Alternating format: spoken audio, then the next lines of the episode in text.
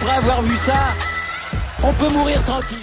Eh bien bonjour à toutes et à tous et bienvenue dans ce podcast pour débriefer le Grand Prix d'Autriche 2023 du côté euh, du Red Bull Ring, euh, les terres de Max Verstappen et de Red Bull.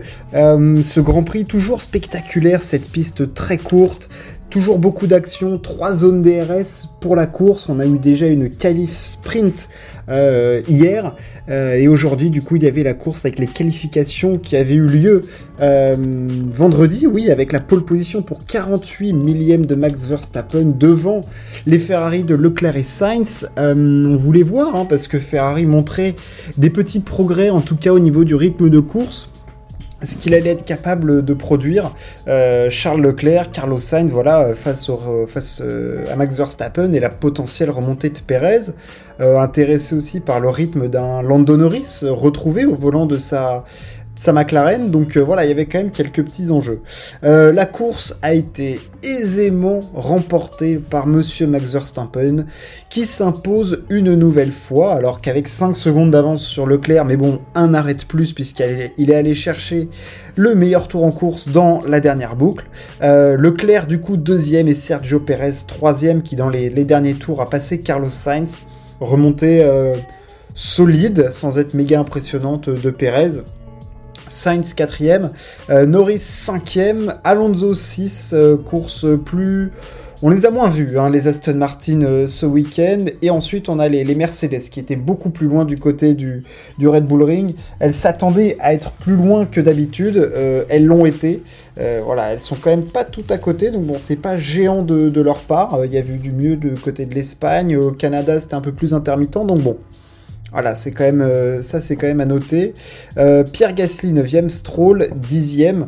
Euh, voilà, course compliquée pour, Alpine, course solide d'Alex Albon.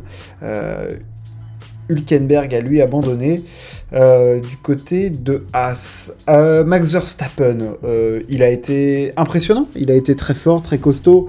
Le rythme de la Red Bull est largement supérieur à celui de la Ferrari, qui était la deuxième meilleure voiture sur la course, hein, parce que si on regarde le classement. Alors Norris a été très bon, mais voilà, la Ferrari était quand même solidement devant euh, les autres euh, voitures. Donc euh, voilà, et le gap entre la Red Bull et la Ferrari est absolument démentiel puisque Max Verstappen, quand il s'arrête, il doit avoir 23 secondes d'avance sur Leclerc. Sachant que Leclerc a fait un arrêt sous, Virtual Safety Car où il a gagné 8 secondes. Donc bon, il y a quand même énormément d'écart. Il y a quand même beaucoup de dixièmes à aller chercher pour Ferrari. Mais c'est quand même un pas en avant, voilà, euh, course solide. Je pense qu'en plus, euh, Leclerc était même pas forcément la Ferrari qui avait le plus de rythme. Euh, Carlos Sainz semblait vraiment très à l'aise dans sa monoplace, très menaçant en tout cas euh, derrière Charles Leclerc jusqu'à l'arrêt au stand euh, sous, Virtual Safety Car. Voilà, mais c'était impossible d'aller chercher Verstappen. On a vu que Leclerc a tenté euh, voilà, des, approches ou des petites attaques, au moins des intimidations sur Max Verstappen. au virage numéro 3, au virage numéro 5, voilà, en se décalant à l'extérieur hein, pour obliger Max Verstappen à défendre. Hein. voilà, c'était tout à l'honneur de, de Leclerc d'au moins tenter. Bon, c'est pas passé. Et puis après, euh, on a bien vu qu'en termes de rythme, voilà, même euh, les trois tours pour avoir la zone DRS, euh, Verstappen était déjà à plus d'une seconde et demie devant. Donc voilà, et de toute façon, on savait qu'il allait s'envoler, que le combat plutôt pour Ferrari, il était de voilà d'aller chercher les places sur le podium, au moins une, hein, en fonction de la remontée de, de, Perez, d'un Norris qui était très très intimidant, euh, en tout cas du côté de, Carlos Sainz. Euh, voilà, c'est une course qui en plus était marquée par les, euh, pénalités pour sortie de, piste, enfin limite de piste. On a vu Hamilton, on a vu Sainz, on a vu Perez en prendre beaucoup, Tsunoda en faire aussi, Gasly, voilà, enfin il y a énormément de pilotes qui, qui ont été gênés par ces histoires de de limite de piste. Évidemment, Max Verstappen qui a une marge absolument démentielle lui n'avait pas, de questions à se poser de, ce point de vue-là. Au niveau limite de piste, hein, voilà, il n'y avait pas, de, pas trop de soucis pour lui. Il était en gestion absolue. Enfin, je veux dire, quand on voit le contrôle qu'a Red Bull en ce moment, c'est. Voilà, c'est impressionnant. Enfin, je veux dire, voilà, c'est comme euh, Mercedes euh, à l'époque. voilà, il n'y a pas de. N'y avait pas de, débat, enfin je dire, sur qui va gagner la course. Il part devant, il continue d'être devant et à aucun moment il peut être rattrapé. En plus, le petit bémol, c'est qu'il n'y a pas son coéquipier comme à l'époque de Mercedes où, Rosberg et Hamilton jouaient à peu près dans la même cour. Là, Perez et Verstappen ne jouent pas du tout, ne boxent pas dans la même catégorie, donc on n'a même pas ce petit suspense pour la victoire. Euh, voilà, enfin je veux dire, on voyait bien que le rythme de la Red Bull est tellement supérieur, enfin je veux dire, 3, 4, 5 dixièmes, facile, 6 dixièmes par tour, c'est injouable, complètement injouable. Euh, voilà, Leclerc fait une course solide pour aller chercher la, deuxième place. Euh, derrière, on a Perez qui fait une remontée propre. Voilà, enfin je veux dire, après je suis même pas impressionné par la remontée de Perez puisqu'il remonte de la 15e à la, à la 3e place. Euh, sachant quand même qu'il y a trois zones DRS, qu'il a la meilleure voiture sur tout le monde, enfin sur les voitures qu'il a dépassées, il y a peut-être une seconde facile, une seconde, une seconde et demie de marge.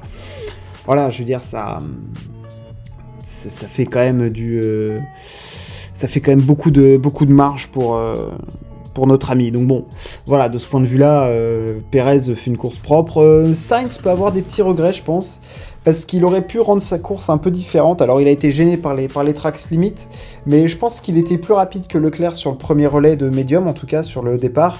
Euh, il y a moyen... Voilà, je l'ai pas trouvé méga incisif, il n'a pas pris le risque pour dépasser Leclerc alors qu'il était quand même régulièrement proche. Euh, je pense que... Il y a peut-être le fait qu'évidemment que Charles soit son coéquipier, euh, il y a peut-être des consignes d'équipe aussi. voilà, je ne sais pas ce qui avait été décidé en interne, pas d'attaque ou autre, mais on voyait bien qu'en tout cas, Sainz emmenait plus de rythme. Euh, et, il n'a pas osé, il ne s'est pas jeté pour aller dépasser Leclerc. Donc bon, ça c'est quand même un point bémol parce qu'il va pouvoir peut-être se plaindre en se disant ouais j'étais plus rapide au début on m'a pas laissé passer ouais mais ça se voyait que tu étais plus rapide tu, finissais la zone DRS à un dixième et demi deux dixièmes euh, vas-y mec euh, plonge va le dépasser montre montre que tu es plus rapide. Il l'a pas fait, il finit quatrième, Leclerc 2.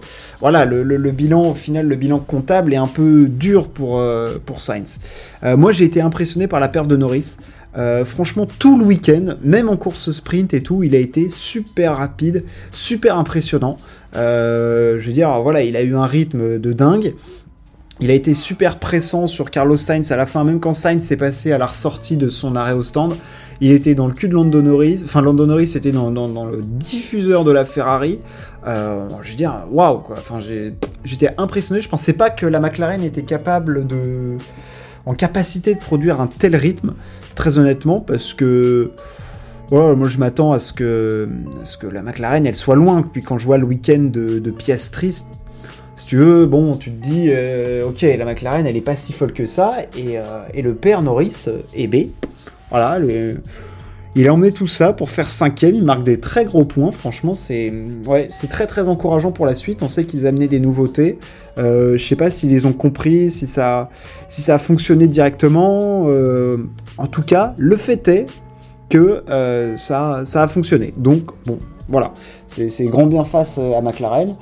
ceux qui ont été en difficulté, c'est Mercedes. Ils ont été loin tout le week-end une, course sprint euh, compliquée pour eux, une course compliquée aussi. Euh, voilà, ça a été un week-end euh, difficile. Ils savaient que ça allait être pas simple de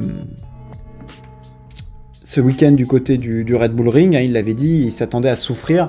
Ils font 7 et 8, c'est clairement pas méga satisfaisant. Tu perds des points sur Ferrari, tu perds des points, tu perds pas de points trop sur Aston, mais voilà, tu es dans une autre dynamique qui est pas géante. Euh, faut savoir que du coup, la semaine prochaine, du côté de Silverstone, ils sont censés amener des packages. Ferrari aussi a une. Voilà, il y a quelque chose qui va jouer en tout cas, hein, là, du côté de, Silverstone. Pour, pour Mercedes, ça va être très important.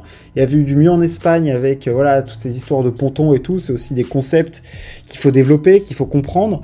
Euh, il y a peut-être de la performance à aller chercher en plus. En tout cas, là, en Autriche, clairement, ça ne fonctionnait pas. Ils font 7 et 8. Ils étaient derrière Red Bull, derrière Ferrari, derrière Aston et même derrière la, McLaren. Donc, euh, ouais, c'est clairement pas un bon bilan comptable et même un bon bilan euh, au niveau performance. Pour Mercedes, on a vu un Milton qui était tendu, en tout cas, ouais, vraiment très tendu, même pas très focus euh, sur sa course en elle-même, euh, tout le temps à poser des questions sur les limites de piste. George Russell a été plutôt très anonyme. voilà, Hamilton, on l'a vu en proie face à Lando Norris. Bref, je les ai pas trouvés, je les ai pas trouvés convaincants Mercedes, franchement, alors qu'ils sont plutôt solides depuis le début de saison. derrière, Alpine a été plutôt anonyme. honnêtement, c'est une course qui est complexe. Et derrière, on a Stroll qui fait 10, qui finit à 29 secondes de Fernando Alonso. Donc ça gratte, euh, sachant qu'il partait devant l'Espagnol.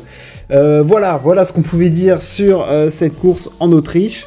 Max Verstappen est toujours solidement leader. Hein. je veux dire, enfin, je parle à chaque fois du classement du championnat du monde en disant que euh, Max Verstappen va être champion du monde. Pour moi, ça ne fait aucun doute. Euh, là, il est sur une série où il est euh, intouchable. Je crois que ça fait 4 victoires de 5 victoires de suite pour, pour Verstappen avec 4 pole positions. Ça commence à faire beaucoup hein, pour, pour Max Verstappen. voilà, il est, c'est le meilleur. voilà, je crois qu'il a 60 combien? 16 points d'avance, 77 81 points d'avance, pardon, 81. 81 points d'avance, j'ai oublié le, sprint, 81 points d'avance. Oui, voilà, ça, gratte, comme on dit. Euh, ça fait beaucoup. Euh, voilà, Perez est deuxième. Euh, Alonso troisième, Hamilton quatrième, et ensuite on a les Ferrari de Sainz et Leclerc qui sont 5 et 6. Voilà, au championnat du monde constructeur, ça se resserre un petit peu, il n'y a plus que 20 points entre Mercedes deuxième et Ferrari quatrième. Euh, voilà, Red Bull est devant, mais bon, voilà, ça on, le savait. Euh, voilà, c'est plutôt la deuxième place du championnat constructeur qui va être vraiment clé. Euh, et je pense qu'il y a pas mal d'enjeux aussi là-dedans parce qu'il y a des packages qui sont amenés. On voit que Ferrari il a amené du, gain en plus. Sainz est sur une bonne lancée, Leclerc aussi. Enfin voilà, il y a du, il y a quand même des choses qui se mettent en place pour Ferrari, donc à voir s'ils vont être capables d'inverser la tendance par rapport au début de saison. Euh, voilà, voilà pour euh, ce Grand Prix. J'espère que ça vous a plu. On va évidemment parler du Tour de France. J'arrive. N'hésitez pas à partager et à vous abonner. On se retrouve très très vite. Ciao, à plus.